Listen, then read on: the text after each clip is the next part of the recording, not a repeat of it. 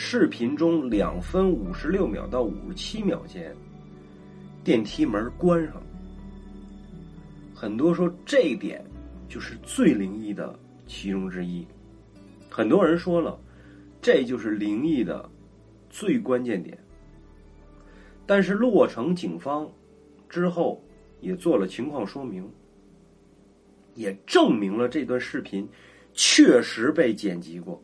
这是因为这段时间蓝可儿没有出现或再次出现在画面中，没有了任何参照物，使我们很难看出啊有任何剪辑的痕迹。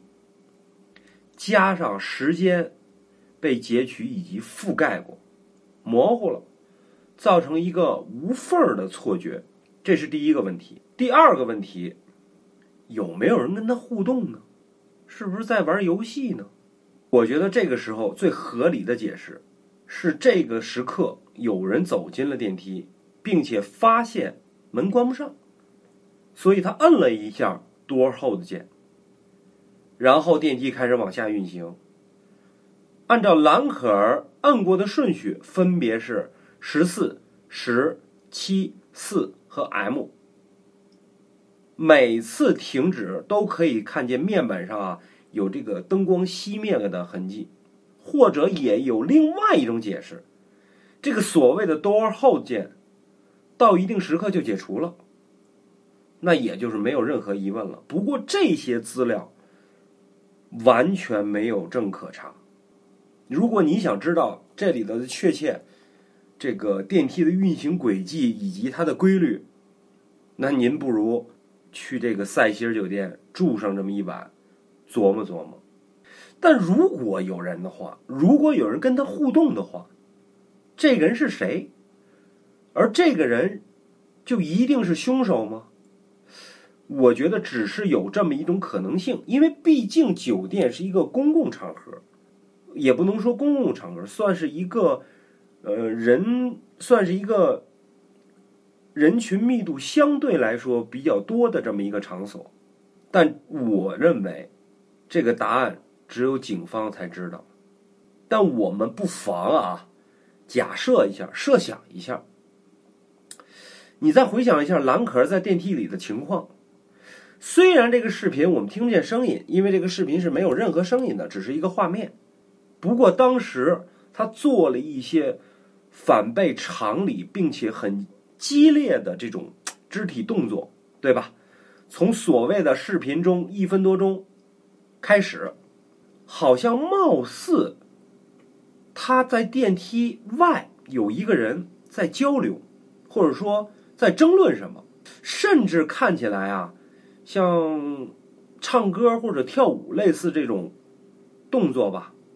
总而言之，是一种向外交流的这么一个信号。那蓝可儿在电梯外的动作就不意外了，而且它应该一直在发生，虽然在视频中没有任何声音。那么我们很容易就可以解释一个问题：如果蓝可儿在电梯内发生，有可能。周围的住户或客人不会有太多的反应。那我们换句话来讲，如果蓝可儿从电梯间走到楼道中，发出了很大的声音，那么按常理来讲，这个时候这层的住户就会出来制止他，或者有一些询问呐，或者说有有人出来所谓看热闹啊，这就比较合理了。但是事实上，楼道间没有任何人出来。如果上述的这个假设都成立，那么警方或者说为什么有的人要剪辑掉这个人呢？我们之前说了，我们只是假设外面有一个人是在跟兰可儿互动，那最有可能原因就是警方已经辨认出这个人是谁。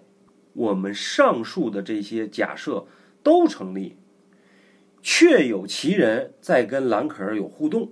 那么，警方为什么故意要把这个人给剪掉呢？从视频中，我觉得原因只有这么几种。这个人完全可以让警方辨认出他是谁，比如说工作人员、管理人员、经理、老住户等一系列的人员，这也能让警方足够的这个排除这些人的嫌疑。因为他对兰可儿干涉动作和本案啊可能并不相关，所以警方直接把这个人从视频里给删除了，在放出公开视频中啊就没有出现，也是对这个人的一种保护吧，并且警方应该完全而且有足够的证据证明这个人确实与本案无关。总之，警方放出的这些视频。引起了很多人的争论，因为很多专业人士分析，或者说吃瓜群众看完了以后存在质疑，以及分析之后发现这个视频做过手脚，要么就是警方手里这个录像资料让洛城警局啊确定这第三人跟本案没关，要么就是警方也没得到一个完整的视频。但如果是后者，这就是塞西尔酒店的问题了。塞西尔酒店发生这个案子之前啊，一直都是很正常的营业，没有任何人被警方逮捕，警方也没有就录像问题啊发表任何声明。可是我们从媒体这种深挖的来源来发现啊，这个确实是一个事实，可见这个录像啊还是存在一定可靠性。所以我觉得后者啊也是我的一种推测。当然，还有一种可能。这个录像可能其中发生了一些别的内容，它和本案无关，但却因某些原因不能公开，比如说某个经理跟某个对吧，或者说应蓝可儿家人的要求，不，这个可能性也是有的，保护个人隐私嘛。但是还是那句话讲，这都是我的推测。那我们看第三个问题。夸张的肢体表现说明了什么？有一家这个外国网站啊，分析过这个事儿。这家网站专门帮助媒体和各种这个机构啊，分析这个视频中啊人类的这种非语言的信息。哎，专门有这么国外有这么一一撮公司是干这些事儿，而且这家公司曾经也对川普选举前与选举后的肢体语言进行了大量的分析。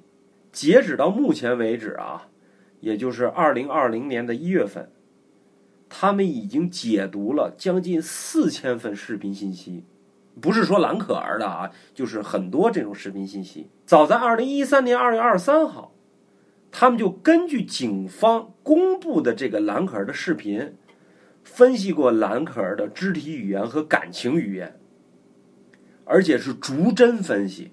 内容很长，也很细，还也很详，所以呢，我就直接上这个网站啊，找了一下当时他们在这个视频一个结论。这个文章中写了，兰可儿在视频中啊，右脚脚趾翘起，因为她穿一个拖鞋嘛。当时啊，她正处于很兴奋以及亢奋的情绪中，这种兴奋被解读为乐观情绪。兰可儿在视频中啊。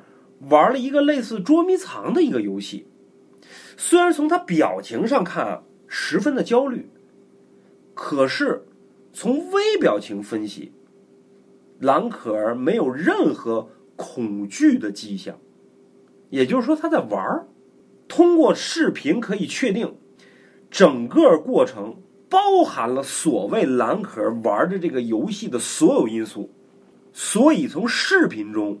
不能排除，他接触了一些，比如说麻醉，或者说违禁品，使得他做出了一些古怪而又偏激的行为。以上就是这家网站对蓝可儿这个视频公开视频的一个结论。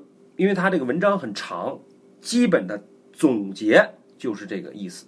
所以能看出来啊，蓝可儿啊一直在视频中笑，他确实很激动，而且。我们之前说了，他没有任何恐惧的表现。首先啊，可能性来自一个身体的因素，他可能有病。这个病可能是情感智障，或者说是抑郁症，或者说像警方之前公布的躁郁症，就是狂躁加抑郁症。在肢体分析网站做出报告这个时候啊，他还不知道兰克尔有这个情况。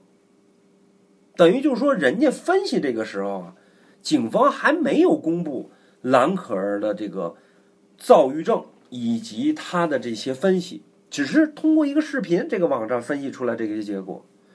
所以你可见这个网站的分析能力有多强，有多准确，有多么专业。